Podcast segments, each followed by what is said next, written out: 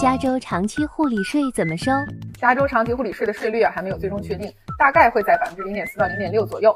但是加州政府也已经看到华盛顿州收百分之零点五八是不够用的，而且加州可不像华州只对拿大多数的人收税，要对雇主、雇员、自雇人士同步收税。如果在法案生效之前拥有私人的长期护理保险呢，就有机会免交这项税。免交这项税。Oh my god！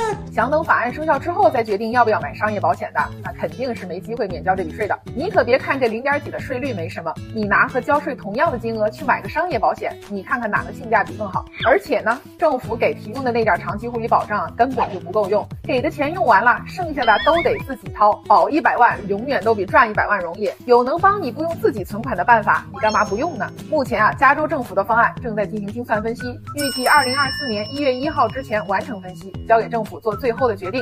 允许澳报长期护理税的日期也可能会比法案实际生效日期更早。越到法案生效之前，就会有越多人申请长期护理保险。华州那会儿，保险公司可是早早就停止接收新的申请了。加州的小伙伴们也赶紧趁早买吧。